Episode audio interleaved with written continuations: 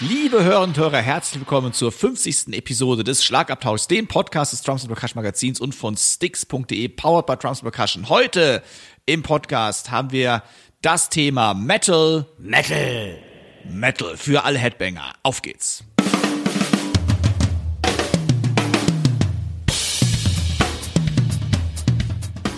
Herzlich willkommen zum Schlagabtausch. Der Podcast vom Drums and Percussion Magazin.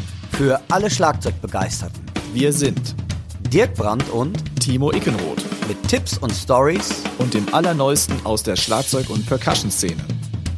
Viel Spaß beim Hören.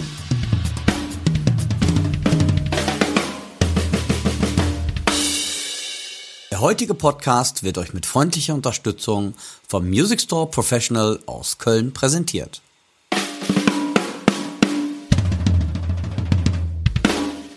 Herzlich willkommen zu unserer Jubiläumsausgabe. Der Podcast ist 50 geworden. Ich meine, so als sehen wir beide auch aus.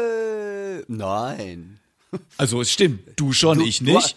Ja, das ist nämlich das Schlimme dabei bei der ganzen Geschichte. Boah, ey, fängt, fängt ja schon gut an. Super, ne? Heute geht's ja. Ja. um Metal, Metal, Metal. Wir haben es ja angekündigt. Und der Dirk sitzt mir in seinem schwarz gestrichenen Zimmer gegenüber in seiner Goth-Klamotte. Die Kapuze ist auf und das Schwarzlicht schimmert mir nur so entgegen. Man muss ja jetzt in die richtige Stimmung für diese Episode bringen, richtig? Nein, natürlich nicht. Was da ist, mein Gott, was erzählt der wer? Ja, liebe Zuhörerinnen und Zuhörer, schönen guten Morgen. Ich sitze immer noch im ja, katholischen Oelde, würde ich jetzt fast sagen. Aber ansonsten, ich hoffe, euch geht es gut. Ich freue mich auf diese Ausgabe. Wir haben viele tolle Sachen für euch dabei. Und der Timo sagt euch jetzt gleich mal, worum es denn heute geht.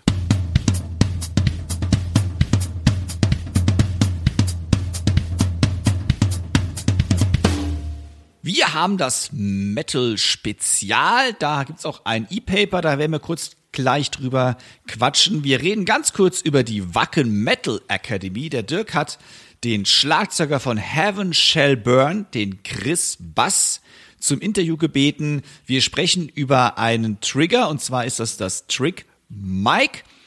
Wir haben eine Drummerpedia-Geschichte und zwar über das erste Double Bass Drum Pedal und äh, wie immer natürlich auch in der 15. Episode unsere Chefkoch-Empfehlungen der Woche.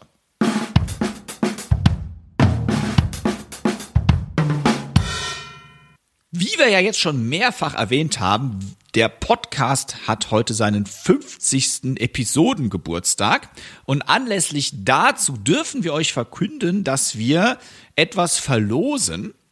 Und zwar einerseits verlosen wir 25 Testabos vom Drums and Percussion Magazin. Der Dirk verlost 15 seiner Signature Vic Firth Drumsticks auf eigene Kappe und ich verlose 10 meiner Rohema Signature Sticks auf eigene Kappe. Das heißt, was ihr dafür tun müsst, verraten wir jetzt natürlich noch nicht. Das gibt's dann erst am Ende des Podcasts von uns zu hören. Ihr müsst also noch ein bisschen weiter euch auf die Folter spannen. Aber es gibt eine fette Verlosung mit insgesamt 50, was für eine Zufallszahl in dem Fall, wo wir 50 werden, mit 50 Items, die wir hier raushauen. Coole Sache, finde ich, von uns beiden sowieso, oder Dirk? Äh, mega. Alles für den Podcast. Genau. Und für den Dackel in meinem Falle. wow. Diese Podcast-Episode steht ja unter dem Motto Metal Rules und dazu gibt es auch analog oder digital, wie man das jetzt sehen möchte, ein E-Paper Metal Spezial des Drums and Percussion Magazins. Da dreht sich auf 100 Seiten alles um das Thema Heavy Metal und Metal Drumming. Zum Beispiel in Form von exemplarischen Grooves von Stilikonen wie Dave Lombardo, Thomas Hage oder Joey Jordison oder in Form von kompletten Songs inklusive Drum Playlongs. Für die Double Bass Drum Fans und euch gibt es ein paar spezielle Pedaltipps und natürlich auch dazu reichlich inspizier äh, inspizierende, inspirierende Übetipps ebenfalls inklusive Playlong-Tracks, an dem ein gewisser Herr Dirk Brandt nicht unwesentlich beteiligt war. Zusätzlich gibt es eine Spotify-Playlist mit aller Musik, die euch in dem Metal Spezial E-Paper begegnet und in Sachen Lehrbücher bekommt ihr noch ein paar echte Must-Haves genannt. Das Metal Spezial bekommt ihr auf sticks.de für schlappe 4,99 Euro. Also checkt mal das Metal E-Paper aus. Dirk, da sind jetzt ein paar Namen genannt worden, also Dave Lombardo, Thomas Haag und Joey Jordison. Was sind denn für dich eigentlich so die wichtigsten Metal-Drummer?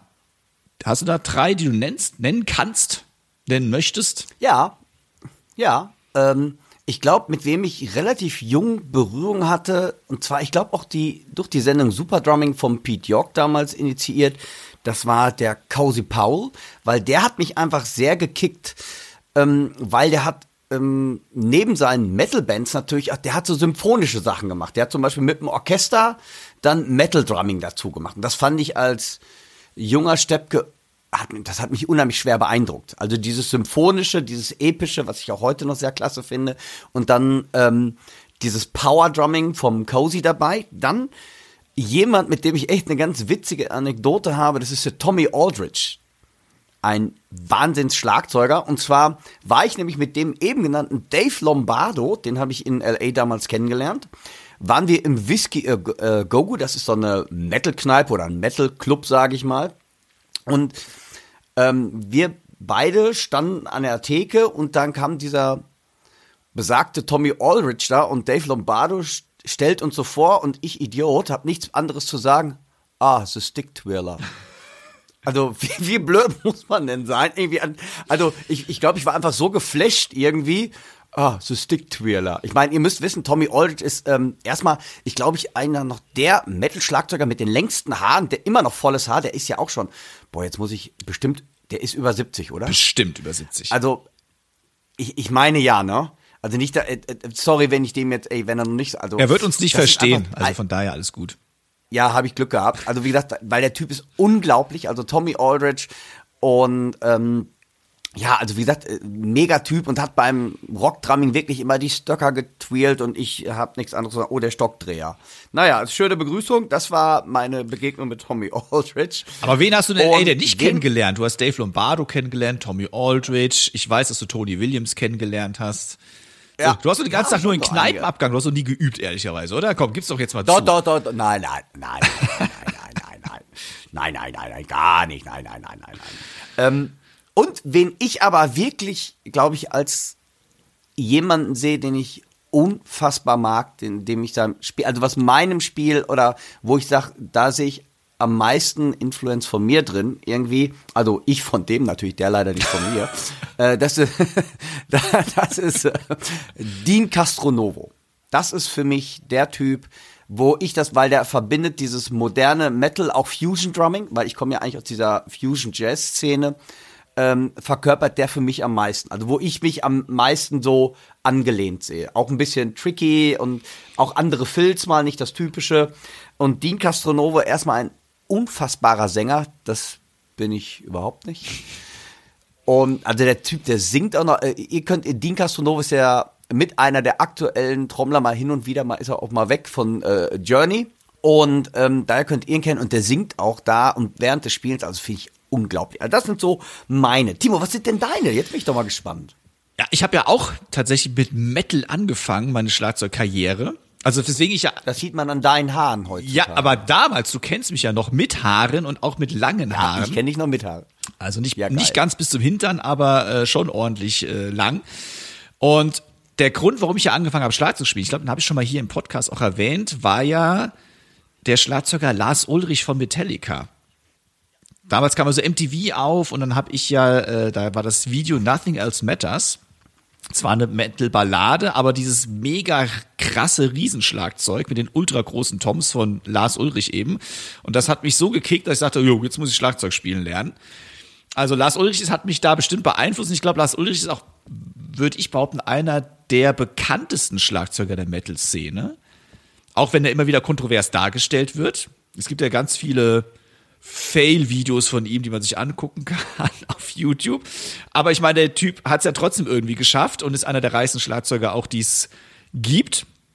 Und äh, der hat bestimmt auch viel in seiner Generation geprägt. wie er gespielt hat und äh, überhaupt Metallica als Band natürlich. Also würde ich sagen, Lars Ulrich ist für mich ganz weit vorne, was so das Metal Drumming an sich angeht. Und dann bin ich so ein bisschen gewechselt in etwas härtere Gangarten noch. Der nächste, der mich dann sehr inspiriert hat, war Winnie Paul von Pantera. Ja, absolut auch. Der leider ja. schon von uns gegangen ist. Der Drum-Sound war ja. super unique. Also ja. krasser Drum-Sound, auch wie er ja. Double Bass benutzt hat, das war ja auch schon wieder äh, ja wegweisend für viele nach ihm. Und ein anderer Schlagzeuger, der, den ich ultra krass fand damals, auch wie er gespielt hat natürlich, Igor Cavalera von Sepultura. Ja. Und von dem er leider nichts mehr hört irgendwie, also ich habe nichts mehr mitbekommen. Äh, Winnie Paul ist ja leider schon verstorben, aber Igor Cavalera, der hat damals ja eben dieses Metal Drumming gemacht und da auch da diese brasilianischen Sachen so mit reingebaut. Mhm. Äh, also ganz innovativ und hat dieser Band Sepultura auch so den so einen eigenen Touch dann gegeben. Also das sind so die drei, die mich damals für meine Metal-Karriere, die ja nicht so richtig weit gereicht hat dann letztendlich, beeinflusst haben. Ähm, ja, ich habe ja mittlerweile, ich habe ja mittlerweile auch aufgegeben, Double Bass Drum zu spielen, weil ich gemerkt habe, ja komm, heutzutage fängst du ja eigentlich nicht unter 120, äh, unter 200 BPM 16 Loten an. Wenn du dabei 120 Grad rumgurkst, ist damit auch kein Blumentopf mehr zu gewinnen. Aber da bin ich jetzt raus. Nee, aber ich, na, aber ich glaube, ich glaube, da sprichst du ein Thema an. Ähm, ich glaube, da streiten sich auch die Geister. Ich weiß noch irgendwie der ähm, für Except Stefan Kaufmann war das, mit dem ich mich mal unterhalten habe. Und zwar, ich bin ja auch ein sehr energetischer Schlagzeuger oder ich spiele auch laut einfach. So, und die heutigen, wenn ich mir die heutigen Blastbeat-Jungs an, das geht halt auch gar nicht laut. Die sind halt so schnell, aber ich habe das Gefühl jetzt, die hört man gar nicht. also das ist jetzt wirklich krass auf so einigen Festivals. Also die spielen ein Mörderzeug und so und dann kommt der Brand.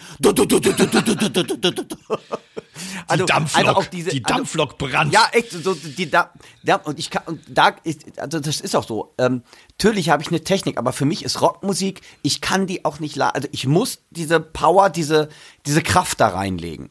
Also das, ich kann nur für mich sprechen und für einige andere Trommler, mit denen ich das, von denen ich das weiß, dass das ähnlich ist, wie der Stefan, der Stefan äh, äh, ähm, Kaufmann sagte halt, ey Dirk, du, alles ab 180 tut doch weh. da muss man, da tut, da schmerzt mir irgendwann die Waden.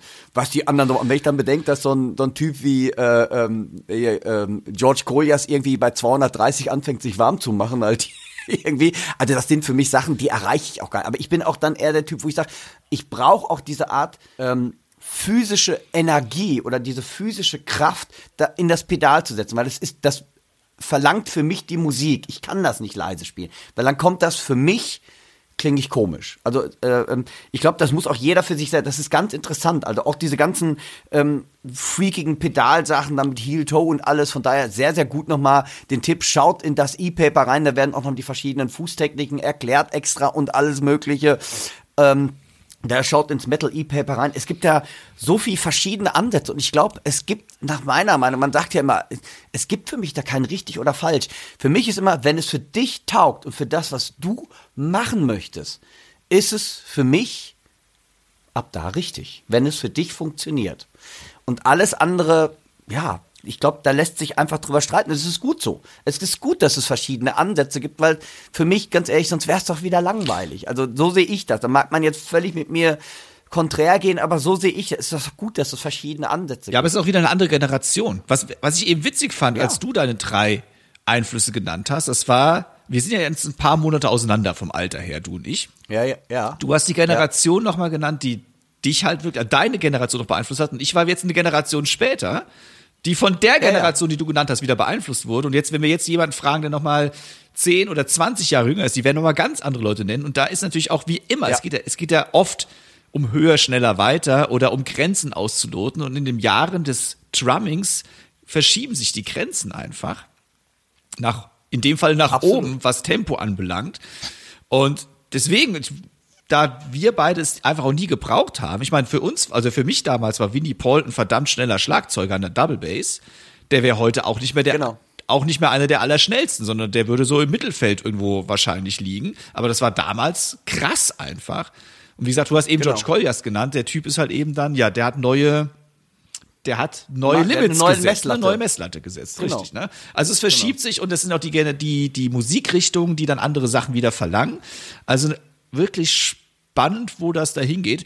Und wenn ihr äh, wirklich sehr schnell, was Dirk eben meinte mit dem nicht laut spielen, da haben wir auch noch heute den Megatipp im Gearcheck für euch, was ihr euch nämlich dann an die Bassdrum zum Beispiel hauen könnt. Also bleibt auf jeden Fall hier dran. Und der Dirk hat auch schon was genannt, auch im E-Paper, wegen Fußtechnik. Und wer jetzt da sich noch ein bisschen weiter beschäftigen möchte und sogar denkt, Metal Drumming, das könnte mein Beruf sein, dem empfehlen wir ausdrücklich die Wacken Metal Akademie.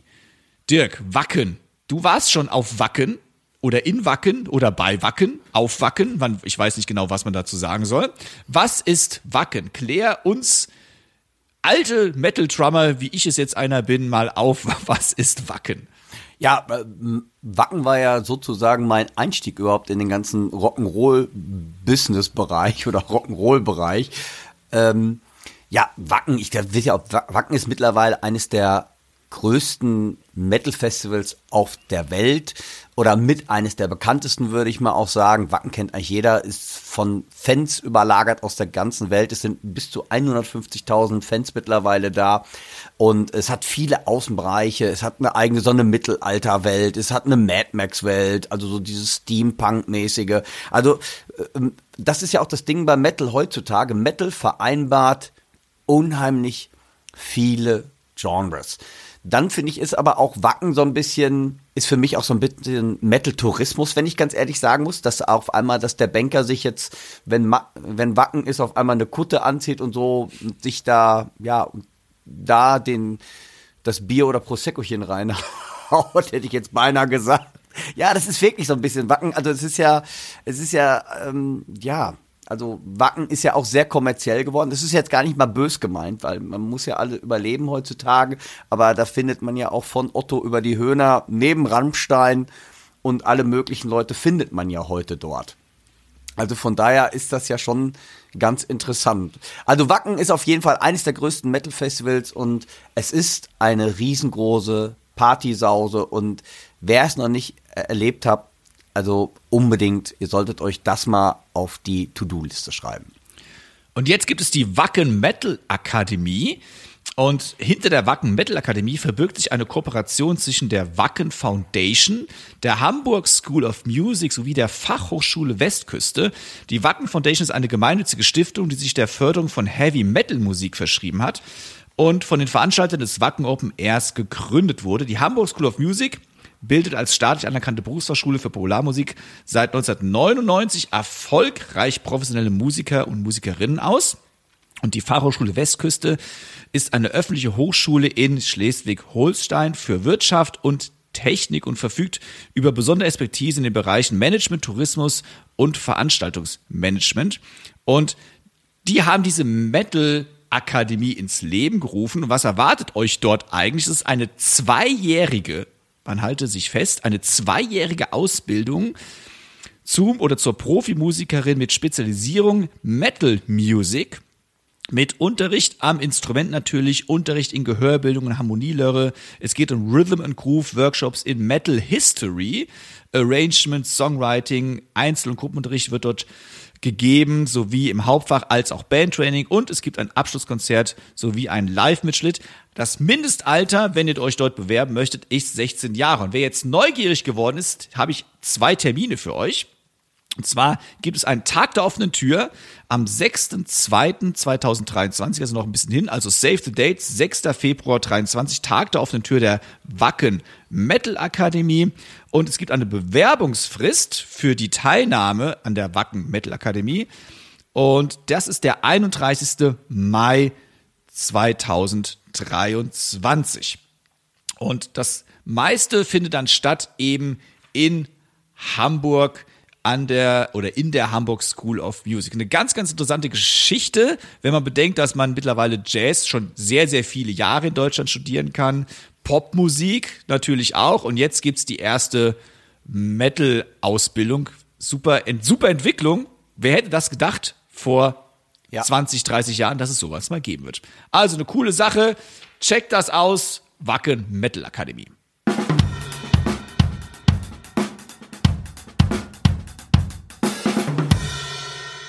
Lieber Dirk, du hast einen Interviewpartner gehabt. Du bist ja unser Metal-Spezialist und du hattest einen Schlagzeuger vors Mikro gezerrt und das ist der Schlagzeuger Chris Bass. Ich finde den Namen schon mal genial. Von der deutschen Melodic Death Band Heaven Shall Burn. Und das ist bestimmt ein super spannendes Interview. Lass uns doch direkt reinhören.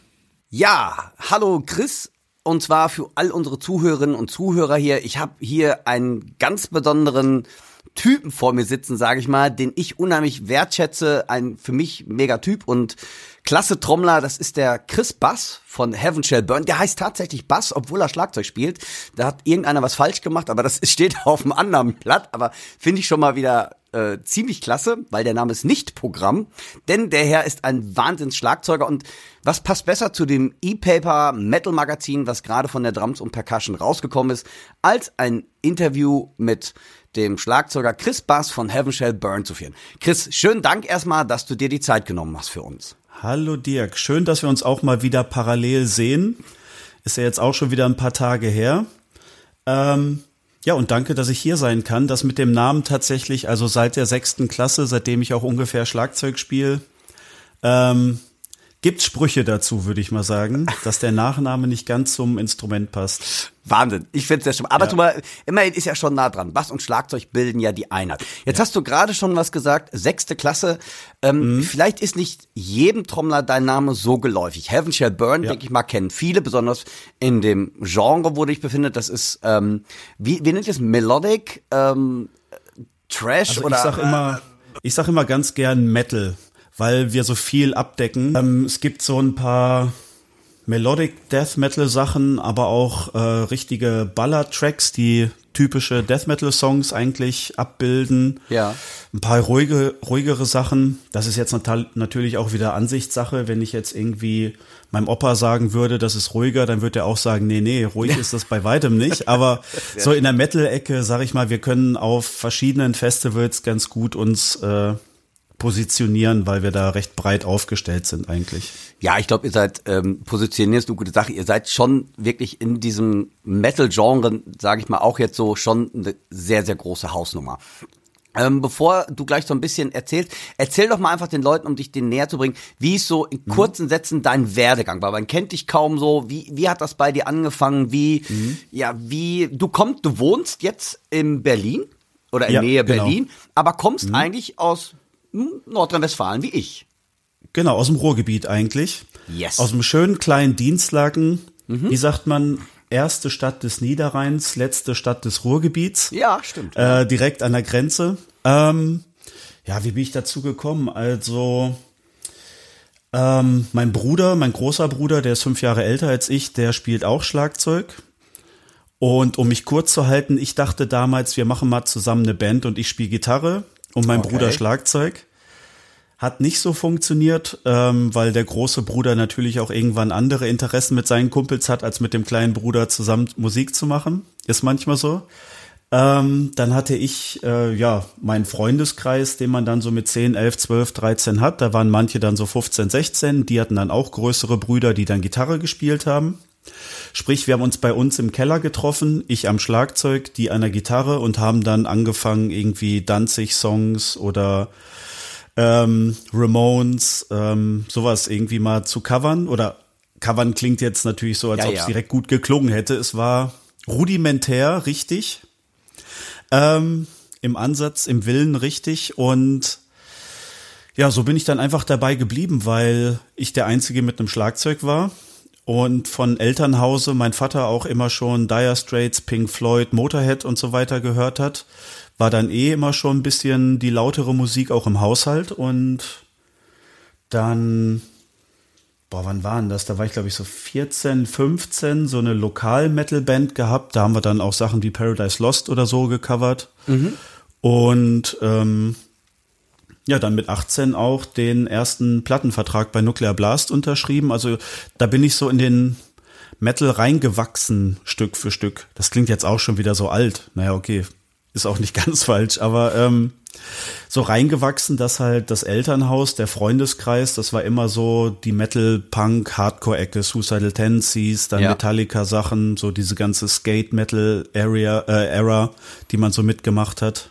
Hattest du denn Unterricht, also hast du Schlagzeug oder bist du Mhm. äh, Autodidakt? Autodidakt. Also mein Bruder hat's mal so auf der Couch probiert, Ja. mir ein paar Sachen beizubringen, aber ähm, das haben wir nicht so oft gemacht. Obwohl ich hatte mal, ich glaube so drei Stunden hatte ich mal genommen äh, bei Chris Heini. Ach, bei Chris. In Berlin war das. In ja, ja, Berlin, genau. okay. Ja, ja. Wie geil. Ähm, weil ich dachte, ich will noch mal Basics lernen. Weil wenn man Autodidakt ist, hat man natürlich so seine Lieblinge, die man immer mal übt, die man mal spielt, Songs, die man covert und man probt halt viel. Aber mir haben halt ganz viele Basics gefehlt, so ehrlich muss ich sein. Also Ja. das kann Chris auch bezeugen, weil ich am Anfang an wirklich ganz einfachen Sachen ja zu knacken hatte. Ja klar, aber Ähm, das war aber ganz gut, um da mal wieder ähm, geerdet zu werden, um mal wieder reinzukommen und mal einen anderen Blick aufs Instrument zu bekommen. ja. Jetzt hast du ja gerade schon gesagt, du kommst aus dem Ruhrgebiet eigentlich Mhm. und wohnst jetzt in Berlin. Wie kam dann dein ähm, so dein Kontakt zu Heaven Shall Burn? Wie, wie ist das Mhm. denn passiert? Weil damit bist du ja dann schon so ein bisschen in den Olymp der Metal-Garde schon so ein bisschen reingekommen. Jetzt könnte ich natürlich sagen, das war doch schon viel früher, aber ich glaube, Nightingales, das war so Mitte, Ende 90er bis Anfang 2000, da waren wir bei Nuclear Blast und so weiter, mit In Flames getourt, Demo Borgia Ja. getourt und diese ganze Ecke. Ähm, da waren wir ja schon viel unterwegs und da war auch so der erste Schnittpunkt zu den HSB-Jungs, weil die damals auch ähm, auf jeden Fall Matze, der vorher bei HSB gespielt hat, auch Nightingales gehört hat und äh, die Platten kannte. Dann habe ich nachher bei ähm, Bands wie Dead Soul gespielt und da hatten wir dann erste Konzerte auch zusammen mit HSB. Das war so 2003, 2004.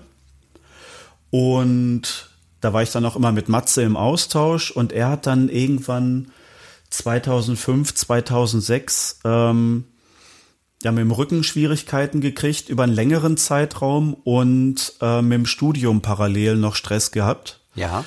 dass die mich dann irgendwann mal gefragt hatten, ob ich 2006 einen Gig in der Turbinenhalle aushelfen könnte. Ehrlicherweise, das war noch ein bisschen auf Zuruf alles. Ja. Also es war jetzt nichts, woraus man unbedingt eine Live-DVD machen müsste. Äh, da waren wir erst im Schneesturm festgehangen. Ähm, Caliban, die eigentlich zu dem Zeitpunkt äh, ihre Release-Show hatten, also da äh, Headliner gewesen wären, die mussten dann vor uns spielen, weil wir halt wirklich nur zum Konzert pünktlich angekommen sind. Also es war alles ein bisschen sportlich an dem Tag. Ähm, genau, da habe ich das erste Mal 2006 ausgeholfen. 2008 nochmal, genau, nee, 2008 war es dann schon die Europatour zur Iconoclast-Platte, die ich komplett gespielt habe und die USA-Tour. Ja. Und da hatte ich dann ja mit meinem Studium angefangen, Lehramtsstudium in Hamburg. Genau, da kommen wir gleich nochmal drauf. Und ähm, da war das immer noch so eine Sache, ja, wir machen das so als Stand-in, weil Matze natürlich als Gründungsmitglied ähm, vollkommen verständlich, da sagt man nicht einfach, du bist jetzt raus, sondern Ja. da guckt man ja schon, dass man dabei bleibt. Und ich hatte gesagt, ich mache mein Studium und bin eventuell auch nicht so flexibel, wie ich manchmal gern sein müsste. Ja. Ja, und dann haben wir nach meinem Studium und als das mit Matze Stück für Stück nicht besser geworden ist, äh, gesagt, ab 2013 machen wir dann als festes Mitglied. Aber ich, wie gesagt, 16 Jahre, jetzt bald 17 Jahre bin ich mit den Jungs unterwegs. Super. Jetzt haben, hast du ja eben schon gesagt, das ist bestimmt ganz interessant für viele Zuhörerinnen und Zuhörer. Das heißt, du bist nicht nur Rockstar, da kommen wir gleich noch zu, also in Anführungszeichen, ich sag, jeder schmunzelt darüber, aber du bist richtig in den Lehramtsberuf reingegangen. Ich glaube, Ja. das ist auch eine ganz, ganz, ganz äh, interessante Geschichte für Leute, die vielleicht auch überlegen, gehe ich, werde ich Rockstar in Anführungszeichen oder ähm, habe ich doch lieber was Solides. Ähm, Ja. Das heißt, du warst ganz, ganz lange Berufsschullehrer, soweit ich das weiß. Ja, genau. Für Medientechnik und Deutsch in Berlin. Ja. Ähm, um es nochmal so aufzurollen, die anderen HSB-Jungs hatten sich auch so 2008, 2009, glaube ich, ähm, auch darauf geeinigt, nicht Fulltime Musik zu machen. Ah, okay. Also war die ganze Band, ich, ich greife da mal kurz rein, war die ganze Band Mhm. nicht ein Fulltime-Job, auch für viel, äh, auch für die anderen Mitglieder nicht. Mehr oder weniger. Sollte dann auch nicht sein, dass das war so ein Wendepunkt, wo man überlegen musste, wollen wir Fulltime machen, dass man dann auch so acht Wochen USA-Touren macht, von aus den USA nach Australien fliegt, äh, dann wieder eine Europatour und Festivals. Oder sagt man, nee, nur das, was passt, wird auch gemacht und was sich richtig anfühlt. Ja. Und das war dann auch so ein Entscheidungspunkt, weil ehrlicherweise muss ich sagen, ich hätte schon gern auch eine Zeit lang Fulltime Musik gemacht. Ja. Ähm, das wurde dann von den anderen halt so entschieden, dass es nicht so ist, was auch im Nachhinein eine gute Sache war. Aber ne, wenn man sich das so überlegt, das, womit man mal mit 10, 11, 12 geliebäugelt hat, wenn das auf einmal Realität werden kann, dann überlegt man ja schon zweimal. Absolut. Ja, ja, ja. Ähm, genau, und deshalb arbeiten wir alle Fulltime und ich habe dann nach dem Lehramtsstudium in Hamburg mein Referendariat in Berlin gemacht an einem OSZ und war da auch bis 2019. Ja. Ähm, hab da Willkommensklassen, ähm, vollschulische Ausbildungsgänge, Mediengestalter, Gestalterin und Deutsch-Abiturklassen äh, unterrichtet. Also hast du dann ich im Nightliner, sorry, ich quatsche mal rein gerade. Ja, hast, alles gut. äh, Hast du quasi im Nightliner dann Tests und, und äh, Klausuren mehr oder weniger korrigiert? Aus Datenschutzgründen darf, Darf, ich das nein, nein, alles gut. Aber als ähm, Bemerkung mit Sternchen, auch im Nightliner wurden schon mal Tests korrigiert. Sehr geil. Sehr Ja. schön, sehr schön. Ähm, ja. ja. aber wie gesagt, andere, Mike hat da während der Touren seine Doktorarbeit in Jura äh, fertig geschrieben. Hammer. Ähm, Benny macht ja, der unser Management macht, Ja. ist ja auch ein Teil von Impericon, hat das da immer vormittags mitgemacht, nachmittags äh, dann HSB plus Impericon. Also das war immer so für alle zwei, drei Jobs parallel laufen lassen. Ja. Seid ihr denn jetzt, kommen wir mal auf das Jahr 2020, äh, 2022 zurück, seid ihr denn jetzt, weil von dir weiß ich, du hast dein, ja, da musst du eigentlich selber erzählen, bevor ich nämlich irgendwie Gossip erzähle. Das heißt, du bist jetzt mehr oder weniger Fulltime bei Heaven Shall Burn, aber hast einen Job, einen anderen Job auch noch nebenher. Oder wie darf ich das so ein bisschen verstehen? Ja, also genau. erklär du am besten. Ich glaube, das ist Ja, ja. einfacher. Aber das ist das gesamte Bandmodell. Also es gibt keinen, der nicht auch einen anderen Job hat bei der Band, aber es gibt Leute, die vielleicht äh, eine halbe Stelle haben, eine Dreiviertelstelle haben mit reduzierten Stunden. Ja. Die machen dann auch mehr bei HSB. Ähm, so wie Mike zum Beispiel, der ja auch Texter ist und äh, mit Alex zusammen die ganzen Songs schreibt, ähm, beziehungsweise vorproduziert, so kann man sagen.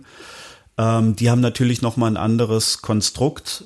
Alex ist Musikproduzent, der ist Fulltime da drin, ähm, aber macht dann auch für andere Bands Produktionen. Molle ist äh, Krankenpfleger auf Intensivstation. Ja. Ähm, Erik ist Ergotherapeut. Deshalb manche dann halt mit reduzierten Stunden und weil ich ja auch später dazugekommen bin, habe ich mich dann auch an den Fulltime-Job gewöhnt und die Band war halt dann auch schon besetzt mit Jobs. Sprich, ich mache äh, einen Fulltime-Job Ja. und Trommel bei HSB. Wie sieht denn so ein Arbeitstag eines Rockstars aus? Ja, tatsächlich sehr normal, aber ähm, um es nochmal abzuholen, also ich bin nicht aus der Schule raus, weil ich die Schülerinnen und Schüler nicht mehr sehen wollte, sondern Nein, eher nein, im glaub ich Gegenteil. Ähm, das fand ich immer sehr, sehr gut. Es waren eher behördliche Schwierigkeiten, dass wenn man halt sagt, man ist dann mal vier Wochen auf Tour während der Schulzeit auch. Selbst Das mit dem. Kollegium ähm, hätte ich es hinbekommen, dass äh, ich Stunden vorbereitet hätte und dann andere vertreten hätte, wenn ich wieder da gewesen wäre.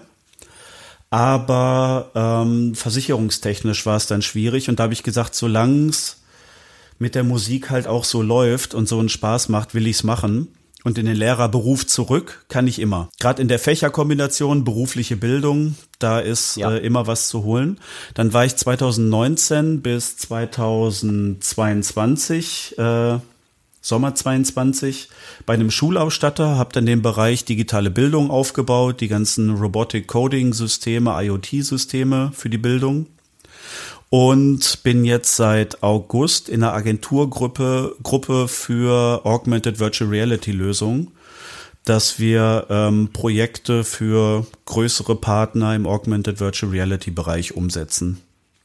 Cool. Genau, und das halt Fulltime Das- und das halt auch remote. Und das ist so der Punkt, den ich gerade mitnehme.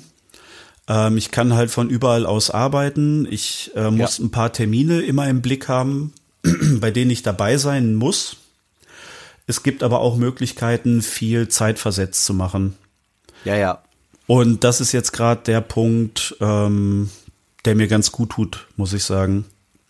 Ja, glaube ich. Nee, super. Also, also, ihr liebe Zuhörerinnen und Zuhörer, ihr hört, also nicht einfach nur Rockstar sein, sondern auch äh, vielleicht einfach mal überlegen, wie geht es irgendwann mal weiter, wenn vielleicht auch es Gesundheit, ich mal, um, um Gottes Willen, wir hoffen alle toi toi toi, aber einfach, dass man mal so ein bisschen ähm, vielleicht auch nachdenkt, äh, immer Rockstar sein kann, kann funktionieren, muss aber nicht, dass man einfach vielleicht immer mal so einen Plan B im hat. So, jetzt kommen wir doch mal zum Schlagzeug. Das, was viele finden, du bist für mich ähm, ein Wahnsinnstrommler, der mit seinen Füßen sehr gut umgehen kann. Das hätte ich sehr gerne, weil ich musste mir das ja alles wirklich mühsam erarbeiten. Ähm, kannst du uns mal ein bisschen was, das ist auch eine Sache, die hat mich der Timo unbedingt gesagt, hey, frag den doch mal, was für eine Fußtechnik benutzt du überhaupt? Wie kriegst du diese Tempi hin? Und ähm, was musstest du dafür tun und wie hältst du dich fit? Was machst du dafür? Das ist leider eine Fangfrage, weil ich mir das auch hart erarbeitet habe, ähm, dass es gut läuft. Ähm, viel geschwitzt, viel geflucht und viel verzweifelt bin, ähm, weil ich habe zu Nightingale-Zeiten in 90ern haben wir halt schon viele Songs mit Double Bass gehabt. Und da habe ich mich durchgekämpft sozusagen.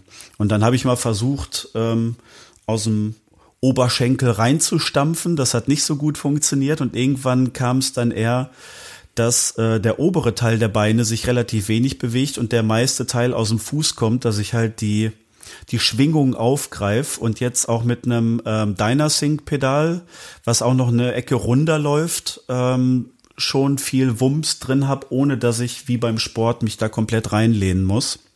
Ja. Ähm, es ist aber erarbeitet. Es ist jetzt nicht ähm, studiert und analysiert. Es ist ähm, gewachsen über die Zeit. Wie kriege ich 90 Minuten plus X gut ähm, und powervoll über die Runden? Ja, sag, sag doch mal unseren Zuhörerinnen und Zuhörer, was für Tempis ihr so habt, weil es sind natürlich schon so, weil ich bin ja so einer im ja, netten, braven Mittelfeld, aber ich meine, bei Access brauche ich auch nicht, das ist auch nicht Sonneballermusik. Ähm, was habt ihr so für Tempos? Aber das Geile ist, du hast mehr Platz für Show. Du Das kannst stimmt. die Arme hochreißen. Ich habe nicht so viel Oh ja, Platz das dafür. hin. ja, dafür krieg ich, wenn ich Blasbeat spielen würde, würde ich an zu holpern fangen. Das ist der Nachteil dabei. Also ich sag mal, bei HSB ist es für Metal auch noch okay vom Tempo. Ich glaube, das sind so 180, 200, um die man sich da so bewegt. Ähm, Aber die das- ballern halt auch durch, meine Ja, ja, da- ja. ihr Zuhörer. Weil es ist jetzt nicht so, weil ich habe so kurze Sprints mal bei Access und dann bin ich damit durch. Und wenn ich die, ich habe dich ja auch noch gestalkt Mhm. halt irgendwie und wir kennen uns ja jetzt auch schon ein bisschen. Das ist schon, ja, das ist schon, ähm, das ist schon für mich, ja, Chapeau, mein Lieber. Also ich muss sagen, meinen Meister habe ich mit meiner Technik bei 260 gefunden, so ungefähr. Wow. Das war aber auch ähm, echte Arbeit. Da habe ich mal die äh, Der Weg einer Freiheit EP eingespielt. Ja. Ähm, und da habe ich gemerkt, da das ist eine andere Sportart. Da bin Genau, ich, ja, ja, da bin ist- ich nicht drin. In der Technik Genau. auch. Genau, da sagst du was für mich. Also, also da, da, das ist einfach, ähm, also die Extreme Metaler halt, die jetzt wirklich nur solche Tempis da raufziehen. Wie gesagt, da wo ich schon lange aufhöre, da fängt der George Cole jetzt erstmal an, sich warm zu machen irgendwie. Da bin ich schon lange ausgestiegen. Mhm. Und der haut noch nicht mal feste rein. Nein, das, das meine ich ja gerade. Das ist so. Jetzt kommen wir nämlich gerade zum Punkt. Nee, nein, das ist nein, das sehe ich nämlich genauso. Mhm. Das ist das Interessante, ja. Ähm, also ich bin schon jemand, der mehr mit Kraft spielt, weil das aber auch zu der Ja. Musik passt, die ich noch mache. Das sieht bei euch oder ab einem gewissen Tempi oder auf langer Sicht ist das ganz anders, ist, ist, ist eine ganz andere Art und Weise. Triggerst du die Bassdrums? Ja. Mittlerweile schon. Ja, also Ähm, nicht, also ganz wichtig, ihr müsst wissen, ich, ich kenne den Chris jetzt irgendwie, der kann richtig reinlangen, aber ich glaube einfach, um eine Definition, also auch in jeder Halle gleich zu klingen und damit die Band immer weiß, oder der Pegel, ich denke mal, das ist eher so der Grund. Mhm. Das hat zwei Gründe. Zum einen ähm, das Hörverhalten der Metal-Fans ist anders, nachdem die Produktionen auch immer digitaler geworden sind ähm, bei den Okay. Musikrichtungen, dass die live Ja. natürlich auch äh, das Genagel erwarten, was man auf Platte hat, was du mit Mikros ja nicht immer so reproduzieren kannst. Wir haben ähm, konsistenteren Sound, weil wir halt auch bei Flugshows und so weiter, wo wir nicht die ganze Produktion mitnehmen, wissen, ähm, egal was da für ein Set steht, weil wir nicht immer alles mitnehmen, Ähm.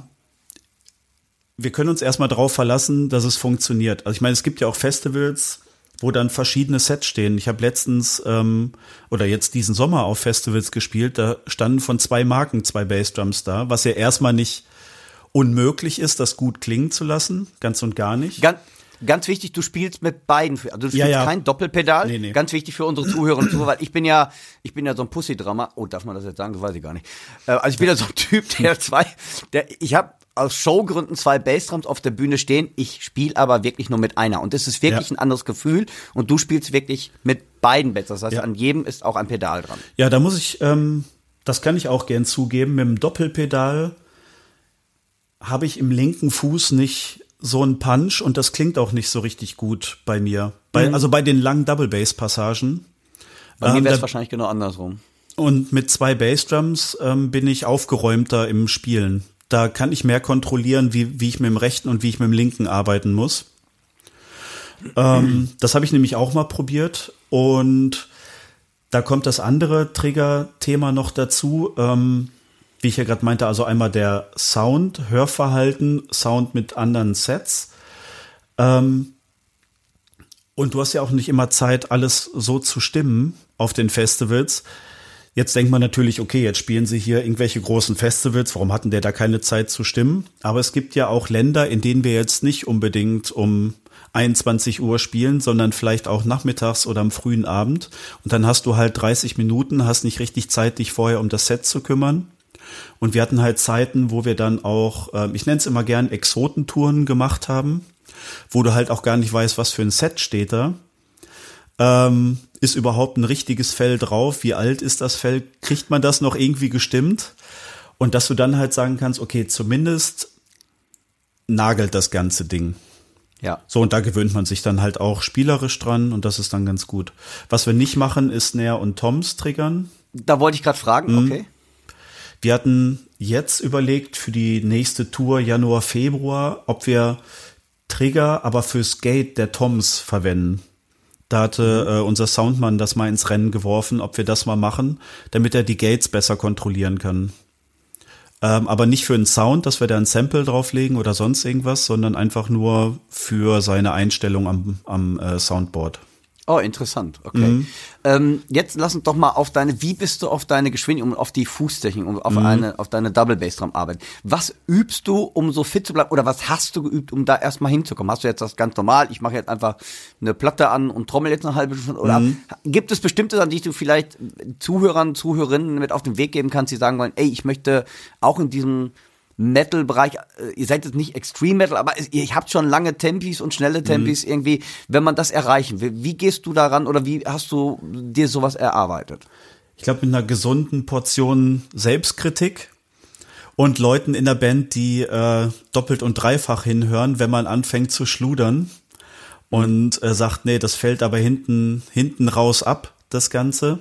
Ich habe aber tatsächlich die meiste Zeit äh, Songs mit und nachgespielt über Kopfhörer, Sachen, die ich mag, wie ich auch gern ähm, als Inspiration immer mal nennen würde oder so. Na, jetzt früher Slayer-Platten rauf und runter gehört, Napalm Death-Platten rauf und runter gehört und ähm, dann halt versucht, das Tempo irgendwie zu finden, mir Videos angeguckt, wie die Hi-Hat mit 16, 32 äh, abfeuern Ja. und äh, dann versucht, das nachzumachen. Das meine ich, das war halt echt Arbeit und wenig Technik eine Zeit lang. Und dann ist die Technik irgendwann gekommen, weil die Konzerte größer geworden sind und ich das über einen längeren Zeitraum ja machen musste, wollte, Ja. konnte. Ähm, das klingt jetzt ein bisschen unromantisch für die gelernten und studierten Schlagzeuger, Schlagzeugerinnen unter euch, aber ich bin tatsächlich Handwerker, würde ich sagen ähm, dass ich mir das erarbeitet habe und jetzt nicht geguckt habe, wie muss ich wann, warum die Hand und den, den Fuß halten, damit ich es hinbekomme. Und viel Ja. rumprobiert mit Pedaleinstellungen. Kannst du, kannst du da was sagen? Wie, wie hast du deine Federn sehr, sehr stark gespannt oder eher laff? Oder kannst du da mal so ein bisschen was, wie deine Pedaleinstellungen sind? Weil es ist ja zum Beispiel, es ist ja was anderes, ob ich jetzt wirklich ja mit ganz viel Wumms oder mit sehr viel Technik oder lose, locker, was ist so, wie, wo hast du dein, deinen Weg gefunden? ähm, viel rumprobiert und jetzt ist es eher eine mittlere Spannung, würde ich sagen, aber eher zu einem leichten, leichten Pedal. Jetzt mittlerweile sind es die Tama Dynasync äh, Pedals mhm. geworden. Und die habe ich tatsächlich einfach aus der Kiste genommen und äh, dran gemacht und es hat direkt gut funktioniert. Okay, cool. Äh, bei den also kein Hexenwerk an den Pedalen oder jetzt irgendwie ganz was, ganz fancy komische Einstellung, wo du sagst, oh, das nee. ist jetzt so, dass der Schlägel kommt kaum zurück oder kommt viel zurück oder wie. Auch das ist wieder HSB geschuldet, weil wir ja auch bei Flugshows, um da wieder auf das Thema zu kommen, mit wenig Gepäck reisen wollen auch.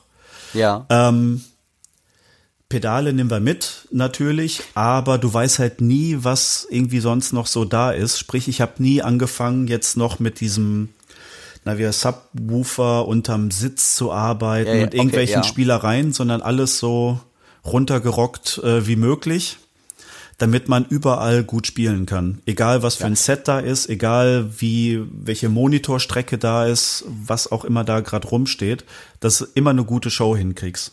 Und nicht sagst, oh, jetzt habe ich hier XY nicht dabei und jetzt ist auf einmal meine Stimmung schon schlecht, weil oh, mir fehlt das Gefühl im Sitz oder sowas. Ja. Ich weiß, dass es Vielleicht Bock macht, aber wir wollen halt und ich will halt auch immer mit dem selben geplanten Aufwand einfach eine gute Show für die Leute und für mich halt haben mit den anderen und jetzt nicht irgendwie die ganze Zeit überlegen, wie kriege ich jetzt was, wann verpackt und nee, so wenig wie nötig. Ähm, Vielleicht einmal ganz kurz für mhm. unsere Zuhörerinnen und Zuhörer. Flugshow heißt, das heißt, wenn die Band im Ausland spielt und warum man da so drauf achtet, dass man nicht immer alles mitnehmen kann, ist ganz einfach. Je mehr Gepäck du hast, wie jede Gitarre, jede Gitarre gilt quasi als ähm, du brauchst, du musst dafür Sitze buchen oder du musst dafür Platz buchen und natürlich, je mehr du ausgeben musst, dann bleibt irgendwann keine Kohle mehr über. Und gerade Auslandsshows, ähm, das hört sich immer so toll an, wird nicht immer so mega bezahlt dass man einfach sagt, das Ganze ist finanziell durchführbar, versucht man so wenig Equipment mitzunehmen, wie es ihr geht. Das einfach vielleicht, warum wir da so oder warum Christa so drauf ähm, so viel erzählt hat. Nee, ich versuche einfach mal mit dem Pedal vor Ort klarzukommen oder ich nehme nur mein Pedal mit und Becken gucke ich, äh, nehme ich halt das mit, was da steht und Snare Drum wäre schön, hätte ich meine eigene mit, aber wie gesagt, jedes Snare Drum kostet wieder Platz im Flieger und Platz im Flieger ist wieder gleich Geld und dann ist irgendwann keine Kohle mehr da. Einfach nur mal so als, als Verständnisfrage dahinter. Ist, ist doch so richtig, oder? Genau, und gerade auch, wenn man äh, anfängt, mal so erste Flugshows zu machen und noch auf eigenen Kosten sitzen bleibt, ähm, überlegst du dir natürlich auch doppelt und dreifach, ob du jetzt 800 Euro, 2000 Euro oder mehr ausgibst, um eine Show in Griechenland zu spielen, meinetwegen. Ja. Oder in, mal nach Japan zu fliegen. Ob es dann ja. wirklich die eigenen Becken sein müssen oder ob du sagst, äh, gibt bei dem Festival nicht irgendwas an Rental-Equipment, was eh da ist, was man dann einfach mitbenutzt. Ja. Ähm, gehen wir mal wieder aufs Schlagzeug. Ja. Welche spielerischen oder technischen Ziele verfolgst du noch beim Schlagzeugspielen? Woran arbeitest du gerade oder wo sagst du, boah, das kickt mich, da möchte ich gerne hin? Oder arbeitest du oder sagst du irgendwie, nö, eigentlich üben tue ich gar nicht mehr, sondern ich halte mich einfach fit? Oder hast du auch noch so ein paar Ziele, die du verfolgst? Oh, das würde ich gerne lernen. Mhm ich versuche tatsächlich immer mal mich an Hip-Hop-Beats. Cool. Klingt jetzt erstmal komisch, aber ähm, ich höre halt auch beim Arbeiten total gern ähm, Instrumental Hip-Hop-Sachen oder sowas in der Richtung, irgendwelche mhm. Beats, mhm. die halt Bock ja. machen, die den Kopf ein bisschen in Form bringen, aber du nicht auf den Gesang hören musst. Und äh, wenn ich dann mal im Proberaum bin, ich habe mich in Berlin in so einem kleinen Proberaum mit eingenistet, ähm, dann setze ich mich da ein bisschen ran, um ja, Thema Ghost Notes und so weiter, da wieder mal ein bisschen reinzukommen.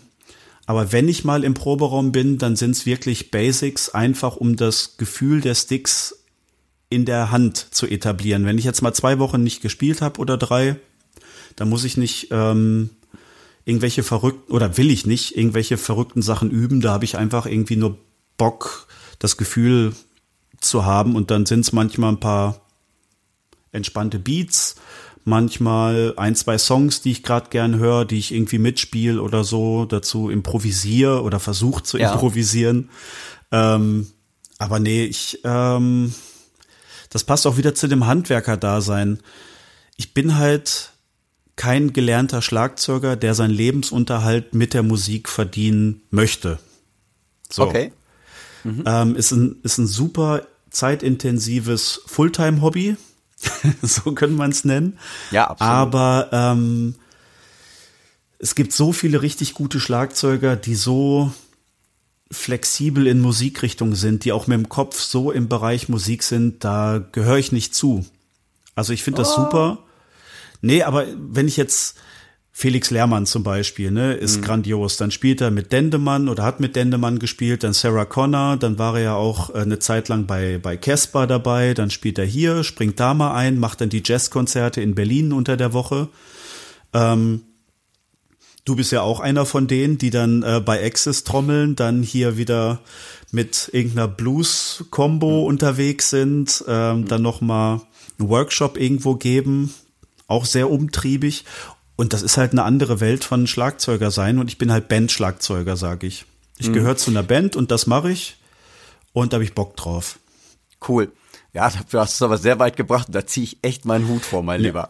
Ähm, sag mal, du hast gerade gesagt, Benfa-Schlagzeuger. Wie mhm. erarbeitet ihr Songs? Das heißt, du hast auch schon gesagt, ich, sorry, ich kenne die Namen jetzt nicht von, ja, alles von, gut. Euren, von deinen Kollegen alle. Mhm. Ähm, du hast gesagt, die machen so, so ein bisschen die Vorproduktion. Kriegst mhm. du dann ähm, programmierte Drums und sagst, ey, so hätten wir das gern? Oder ist das sehr rudimentär? Sag, hör mal, jetzt Chris, bist du gefragt, mach du mhm. mal tricky Bass-Drum-Figuren. Oder wie läuft, wie läuft, wenn ihr so einen Song erarbeitet, neu in der Band, wie geht das vonstatten? Oder eine mhm. Platte, wenn ihr eine Platte macht, wie geht das, wie geht, wie arbeitet ihr, wie erarbeitet mhm. ihr sowas?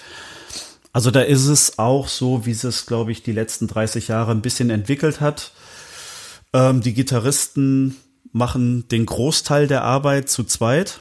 Dabei muss ich aber auch sagen, Alex ist ein richtig guter Rockschlagzeuger, ähm, mhm. einer unserer Gitarristen. Also der hat ein sehr, sehr gutes Gefühl für äh, Rhythmen. Das ist auch ein bisschen daraus gewachsen. Ähm, jetzt mache ich einen Sprung zum Anfang des Podcasts, als es mit Matze so Stück für Stück auch äh, gesundheitlich äh, nicht, nicht klar war, was jetzt wie funktioniert dass man dann ja auch überlegt hat, wie arbeiten wir denn, ohne dass wir fünf Tage die Woche im Proberaum sein müssen. Und ähm, da hatten sie halt auch schon angefangen, Songs zu programmieren und ich bin ja Stück für Stück reingewachsen.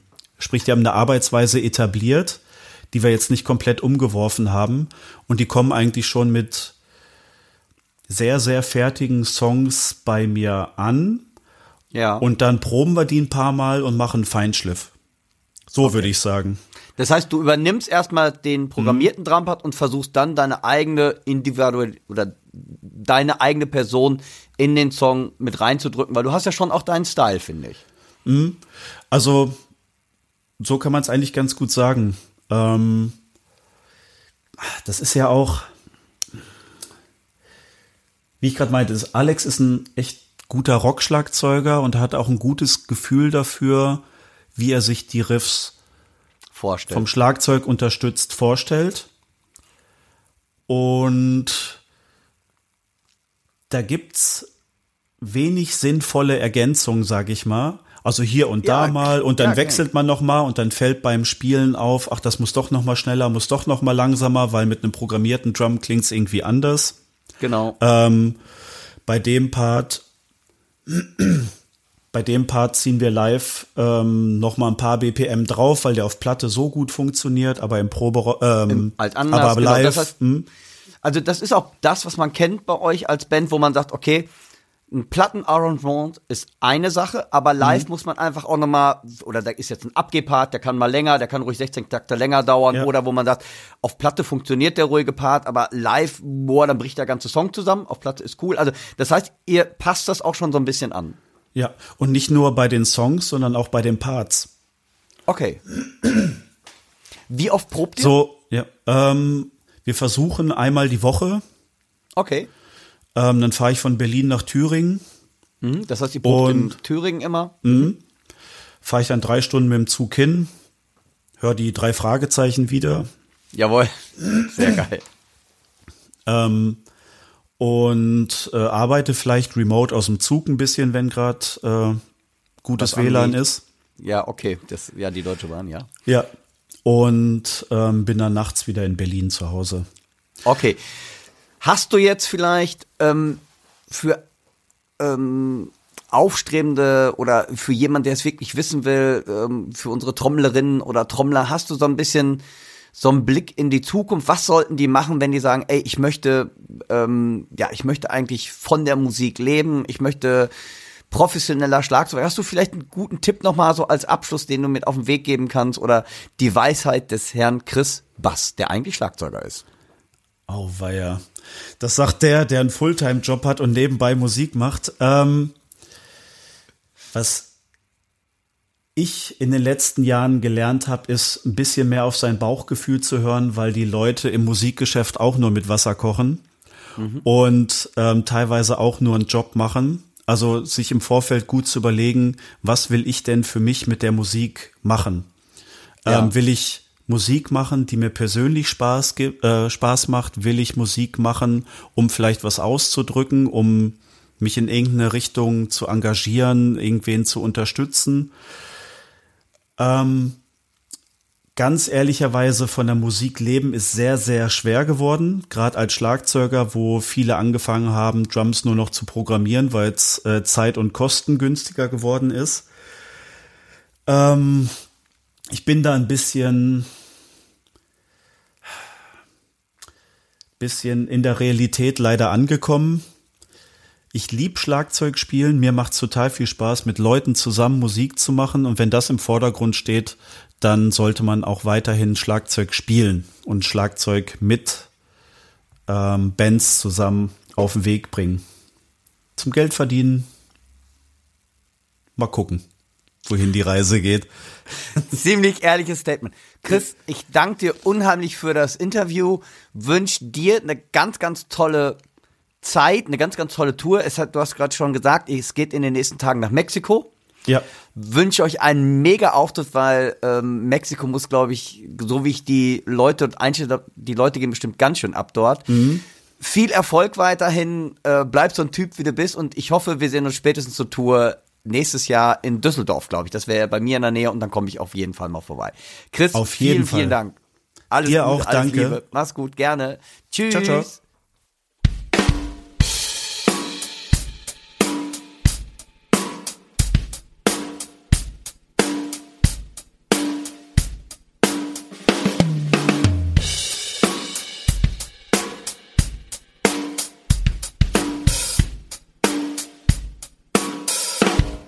Der Dirk hat eben schon mal drüber gesprochen, wie schnell ja heute viele Metal-Schlagzeuger sind und dass man gar keine Lautstärke mehr hat. Und ihr wisst es auch, wenn man sehr schnell ein tiefes Instrument spielt, rede ich auch zum Beispiel von einem Standtom oder von der Bassdrum natürlich, da baut der Klang sich so auf. Das heißt, man hört eigentlich gar keinen einzelnen Tag mehr, sondern man hört so eine Klang, so einen Klangteppich, der so unten rumwummert.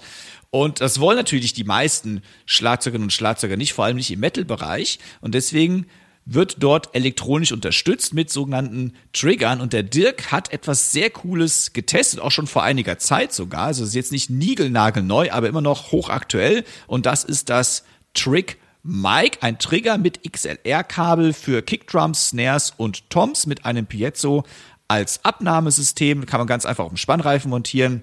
Mit, und das ist das Interessante dabei, mit zwei Lasern. Das klingt auch schon mal mega spannend. Ja, ist ein wahnsinnig innovatives, interessantes Konzept. Und zwar, man muss nicht einen Trigger auslösen, sondern ein Laser. Man durchbricht quasi eine Laserschranke. Und wie das Ganze funktioniert, das erkläre ich euch jetzt. Ich habe es ja eingangs schon bereits erwähnt. Das TrickMic Laserpick funktioniert mit einer Art Laserschranke und somit verbindet die TrickMic-Technologie Trigger und Soundmodul in ein und dem kleinen selben Gerät, was ich sehr, sehr spannend finde. Also es ist leicht zu transportieren. Und zwar haben wir so auf einem internen Speicher fünf Soundfiles auf zwei Bänken verteilt und kann diese dort speichern und natürlich einfachst abrufen. Über Gain und Response lassen sich genauere Einstellungen für Dynamik und Ansprechverhalten zum Beispiel nachregeln. Ähm, Impulswächter messen die Schläge mit einem Laserstrahl und können so Informationen über Stärke und Anschlagverhalten perfekt wiedergeben. Also nicht nur on und off oder laut und leise, sondern der kann wirklich entscheiden, schlage ich jetzt hart das Bassdrumfell an oder eher leichter. Und das ist natürlich für Musiker, Tontechniker ein ziemlich einfaches Tool, um damit ja vielseitig einsetzbar in jeder Umgebung und in der Handhabung und natürlich auch, wie ich eben schon sagte, leicht zu transportieren. Ich denke mal so an Flugshows jetzt zum Beispiel. Das Ganze wird gespeist von einer simplen AA-Batterie und ist mit einer Standard XLR-Buchse versehen, so dass das TrickMic Laserpick schnell in jede Mixumgebung integriert werden kann und bringt somit 24-Bit-Sound auf allerhöchstem Niveau.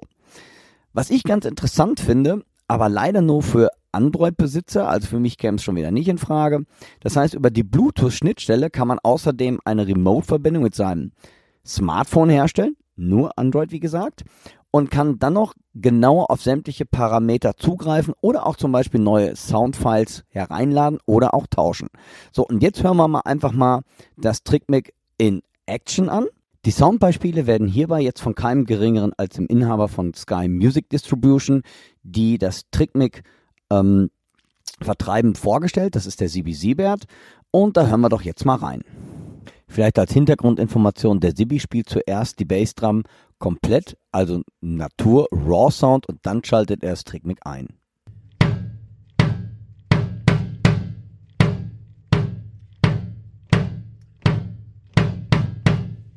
Trickmic einschalten, Power on, Mute off auf Open und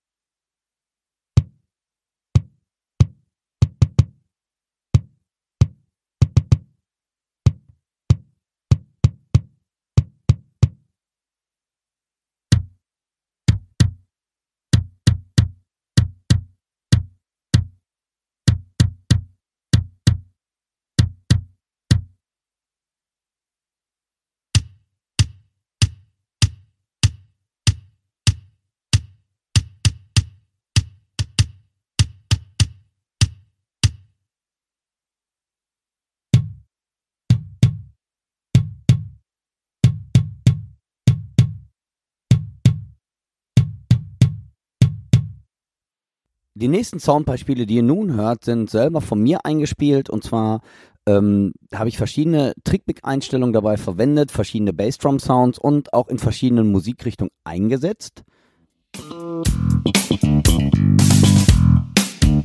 Die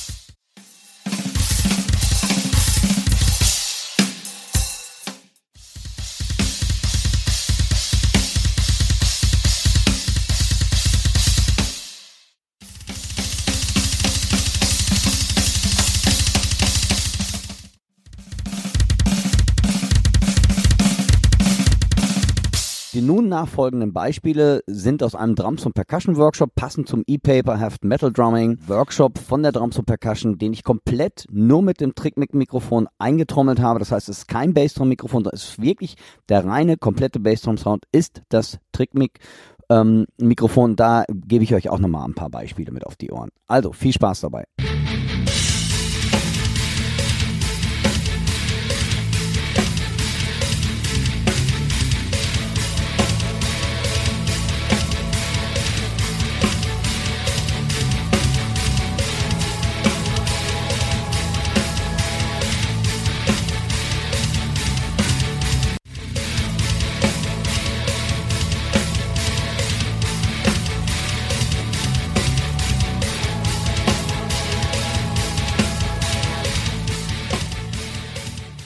Mega cool finde ich ja, dass man da das tatsächlich mit einer Android-App steuern kann. Dass man da ein paar Sachen vornehmen kann. Und äh, der Preis liegt derzeit aktuell bei unverbindliche Preisempfehlung 243 Euro. Also wer überlegt, seine Bassdrum oder sein Set zu triggern, checkt das Ding aus.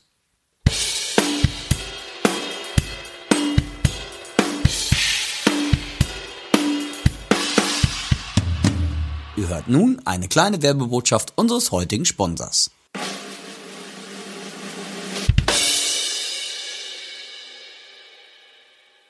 Wir vom Music Store freuen uns, diesen Podcast unterstützen zu dürfen. Die Drumabteilung ist eines unserer Herzstücke bei einer Ausstellungsfläche von fast 1000 Quadratmetern. Wir halten für euch eine der größten Drum- und Percussion-Abteilungen bereit, wo ihr so vieles aus dem umfangreichen Produktsortiment checken könnt. Mit bis zu 500 Becken, die bei uns antestbereit sind. Kommt zu uns in den Laden, lasst euch informieren oder geht direkt auf musicstore.de. Viel Spaß nun weiter mit dem Drum Podcast.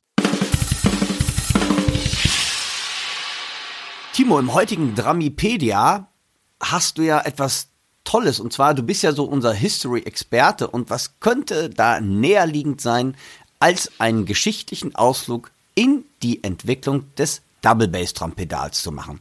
Nun bin ich mal gespannt, wo kommt denn unser heutiges Double Bass Drum Pedal eigentlich her?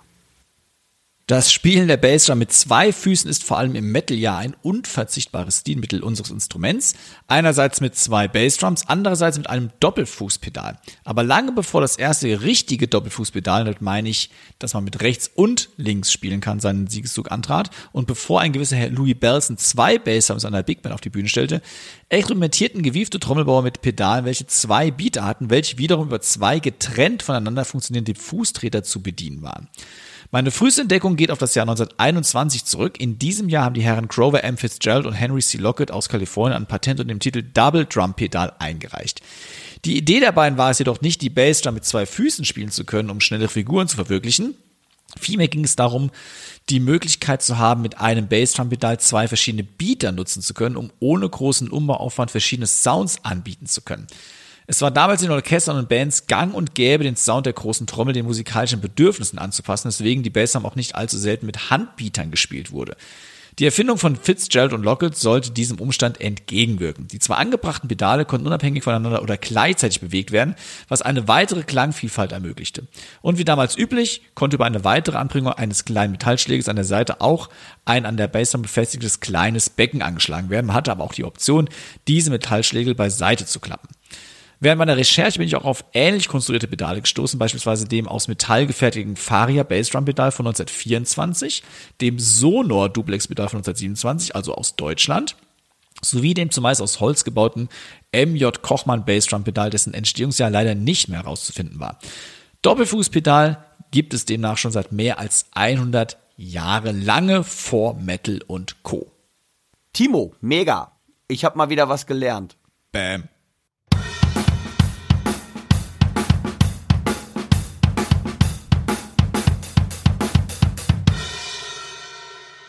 Liebe Hörerinnen und Hörer, ihr habt es ja nicht vergessen, wir haben es so oft genug gesagt, wir haben ja heute die 50. Ausgabe. Wir feiern das 50. Jubiläum des Schlagabtauschs mit Yeah! einer Verlosung. Wir feiern mit euch gemeinsam. Ihr könnt etwas gewinnen und zwar einerseits 25 Testabos des Drums and Percussion Magazins, 15 Yeah. Paar Vic Firth Signature Dirk Brandt Stöcke sowie 10 Paar Signature Timo Ickrenroth Rohema Drumsticks. Was ihr dafür tun müsst, erzähle ich euch jetzt. Nicht explodieren hoffentlich. Nein. Ihr müsst folgendes tun. Wenn ihr Bock habt, mitzumachen, wovon ich doch mal stark ausgehe, schreibt ihr uns bitte an unsere übliche E-Mail-Adresse podcast at drumsundpercussion.de. Ihr schreibt dann dort rein, ich möchte an der Verlosung des Drums und Percussion, Drums und Percussion, nochmal. Ihr schreibt dann bitte da rein, ich möchte an der Verlosung des Drums und Percussion Testabos beziehungsweise der Sticks teilnehmen. Also es muss nicht ganz so offiziell und förmlich sein. Ihr könnt einfach schreiben, ich möchte an der Verlosung des Podcasts teilnehmen. Dann brauchen wir natürlich, damit wir auch das richtig adressieren können, euren Namen sowie eine Adresse, wo wir das dann hinschicken dürfen, sofern ihr gewonnen haben solltet. Und vielleicht schreibt noch rein, wenn ihr schon Drums und Percussion Abonnentin oder Abonnent seid, dass ihr eben dann lieber ein paar Sticks haben wollt als ein Drums und Percussion Test-Abo. Also nochmal, ihr schreibt uns, wenn ihr gewinnen möchtet, an podcast at drumsandpercussion.de in den Betreff, ich möchte an der Verlosung des Podcasts teilnehmen, Name, Adresse nicht vergessen und wir verlosen in Folge 51 dann die 25 Testabos sowie die 15 Paar Vic Firth Sticks sowie die 10 Paar Rohema Drumsticks. Ich wünsche an dieser Stelle schon mal viel Erfolg. Viel Erfolg.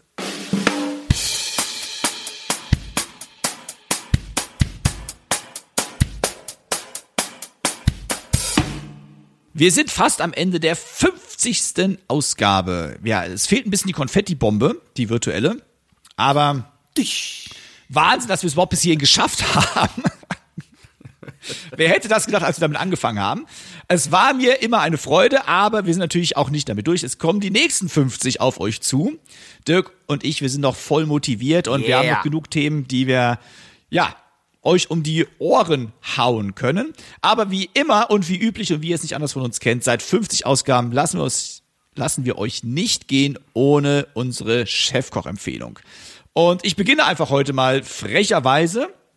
Ich empfehle euch einen Instagram-Account, also nicht euch selbst zuzulegen, sondern euch ein, Empfehlst jetzt deinen eigenen oder wie? das wäre natürlich auch eine Maßnahme, aber nein, so dreist bin ich dann doch nicht.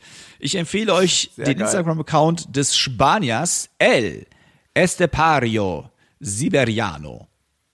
Ach so, ja. Der Dirk weiß schon Bescheid, das ist ein ultra kranker Dude, so kann ich es tatsächlich sagen. Der Ja, unheimlich schnell. Wo wir das eben hatten mit den Füßen und mit den Händen. ja, unheimlich schnell ist mit beiden Füßen und mit einer Hand, weil er braucht oft seine zweite überhaupt nicht. Da trinkt er dann Ja, da mal trinkt er Kaffee bei. oder Cola Da würde oder ich mit drei, da würde ich mit drei Händen manchmal nicht schaffen. bitte nicht nachmachen. Er ist raucht auch manchmal dabei eine oder schmust mit einem Kissen. Also ähm, das ist ein Metal-Schlagzeuger. Das ist also das. Ich weiß nicht, wie man sowas macht und wie wie viel Zeit man dafür braucht, um das zu üben. Aber guckt euch das bitte an. Das ist wirklich. Es ist lustig zu sehen, weil der Typ einfach auch ein krasser Typ Macht ist. das. Ne? Und der, Ja, der Sound ja, ist ja. immer mega. Er hat immer einen mega Drum-Sound. Also sich irgendwie mal kurz Handy hingehalten und äh, das ist, sieht also auch, es klingt gut, ist ein schönes Licht dabei. Checkt ihn aus. Das findet ihr natürlich auch dann in den Show Notes, aber ich sage den Namen doch mal. El Estepario Siberiano. Unbedingt diesen Instagram-Account auschecken. Dirk, hast du auch was Metal-mäßiges für uns oder gehst du andere Pfade? Boah, nee. Ich gehe jetzt ganz andere Pfade, fällt mir an. Das ist jetzt völlig untypisch metalmäßig, aber das stimmt gar nicht, weil die meisten Metal-Trommler, die alle was geworden sind, die haben alle echt was dafür getan. Ähm, ich möchte euch einen Notenblock vor ans Herz legen. Ich habe gerade auch gedacht, boah, ist aber jetzt völlig, völlig ähm, uncool eigentlich. Und zwar ein ähm, Noten-College-Block, weil man kennt nur diese üblichen, die man so rausreißen kann. Da nenne ich mal keine Namen. Jetzt irgendwie, ähm, also ich, ich suchte schon lange ein Ringbuch. Notenblock, wo, weil bei den anderen, die sind so perforiert und da habe ich meistens mir die Seiten immer kaputt gerissen, wenn ich ehrlich bin. Und das ist jetzt ein Notenblock von der Firma Oxford. Das ist so ein Spiralnotenblock und da lassen sich die Seiten echt gut raustrennen, weil ich bin jemand, der immer noch relativ viel Noten für seine Schüler und so aufschreibt, auch im Unterricht. Und wie gesagt, bei den anderen Notenblöcken, die ich bisher hatte, da habe ich, die sind perforiert und da habe ich immer die Seiten eingerissen. Und mit diesem hier habe ich das nicht mehr. Und die habe ich als Dreierpack bei einem A bestellt. Und ähm, ja, äh, finde ich mega. War nicht so teuer und das ist für mich diesmal die Empfehlung der Woche, weil ich habe gestern wieder den anderen Block in der Hand gehabt und da war, wie gesagt, mal wieder eine Seite zerrissen und dann hatte ich diesen hier und das ist mir damit nicht passiert. Das mag aber auch an mir liegen. Also meine Empfehlung der Woche, ein Noten-College-Block der Firma Oxford. Überhaupt nicht metalmäßig, aber wichtig. Es kann ja nicht immer nur um Metal, Metal, Metal gehen. Es muss ja auch manchmal um Noten, Noten, Noten gehen. Also sehr cool. Das waren unsere Chefkoch-Empfehlungen. Die Links dazu findet ihr natürlich in den Show Notes.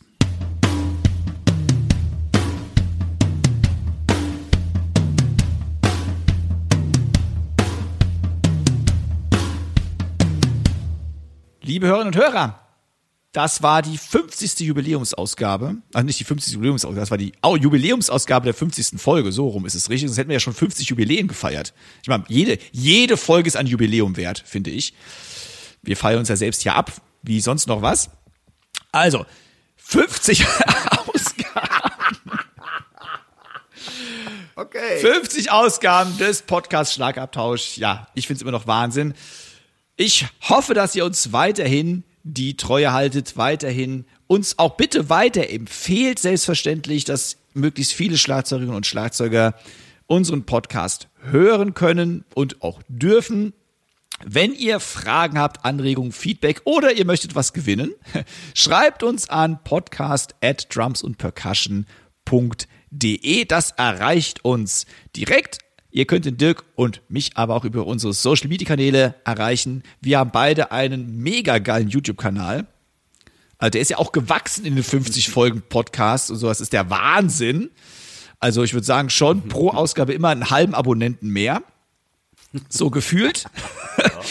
Das gleiche gilt natürlich auch für Instagram und Facebook. Ihr könnt uns da auch persönlich schreiben. Ihr erreicht uns da. Wir haben keine Managements äh, oder persönliche Referentinnen und Referenten vor uns sitzen. Kein Social Media Manager. Wir sind unsere eigene Chefsekretärin. Das heißt, äh, auch, genau, auch kein eigener Social Media Manager, der das alles für uns macht. Wir sind, ja, Alleinkämpfer will ich nicht sagen, aber für uns komplett selbstverantwortlich. Also, genug rumgeklagt. Ich danke euch, dass ihr uns bis hierhin gefolgt seid. Ich nehme es nicht als selbstverständlich hin. Vielen, vielen lieben Dank. Und mit diesen Dankensworten gebe ich das letzte Wort ab an den Dirk. Ja, ihr lieben Zuhörerinnen und Zuhörer. Danke, dass ihr uns so lange die Treue gehalten habt oder seid uns weiter gut gewogen und ähm, empfehlt den Podcast weiter. Timo, mein Dank an dich, mein Dank an das ganze Drums- und Percussion-Team, an alle Leute, die da drumherum sind, weil ohne, ja, geht's auch nicht, aber der größte Dank, der gilt eigentlich an euch da draußen, weil wenn ihr uns nicht hören würdet, dann könnten wir das Ganze eh vergessen. Danke dafür, sagt es allen weiter, dass das noch ein bisschen mehr weitere Kreise zieht. Uns macht das wahnsinnig viel Spaß. Timo, ich freue mich auf die nächsten Ausgaben. Checkt die Drums und Percussion und ganz besonders das neue Metal E-Paper Magazin. Und ich würde sagen, bis in 14 Tagen. Euer Dirk und Euer Timo. Tschüss. Der heutige Podcast wurde euch mit freundlicher Unterstützung vom Music Store aus Köln präsentiert.